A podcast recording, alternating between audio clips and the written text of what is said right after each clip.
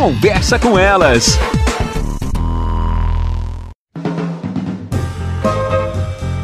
Olá, eu sou Cristiane Finger, jornalista. Ana Paula Lundegren, psicóloga. Estamos começando mais um Conversa, Conversa com, com elas. elas. Outro assunto que no mês de setembro a gente vai trazer, porque é muito importante essa conscientização, que é a questão do setembro amarelo que ele, a, a, esse setembro amarelo, ele existe para a gente conscientizar as pessoas que existem problemas importantes, sérios problemas mentais, psicológicos que podem levar a pessoa a uma dor tão grande que ela cause suicídio.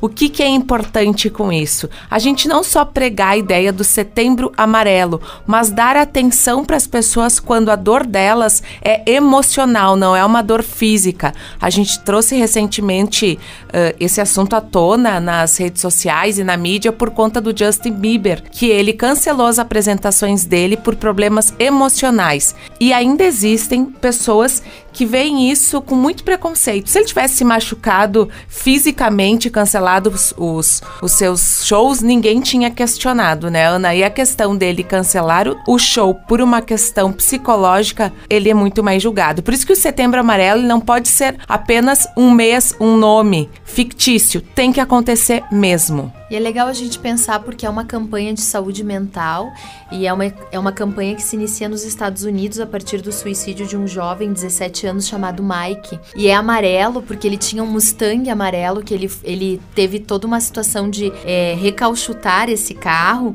e ele fez isso um pouco antes de se suicidar.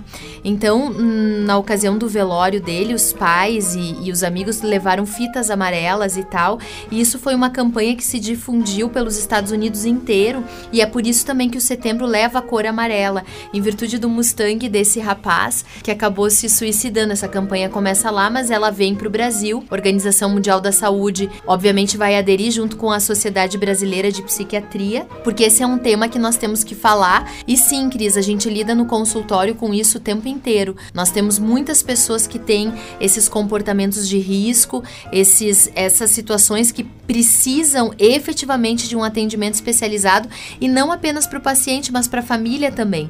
Por isso, quanto mais nós divulgarmos, mais nós falarmos, as pessoas também entendem que elas podem e devem buscar ajuda, antes que o desfecho seja esse. Sim, elas não estão sozinhas nesse, nesse lugar tão sofrido. E que legal a Ana nos trazer a história e que bom, muito legal. muito legal, que bom que algo triste pôde auxiliar a transformar a história de Exatamente. outras pessoas. Até mais, pessoal.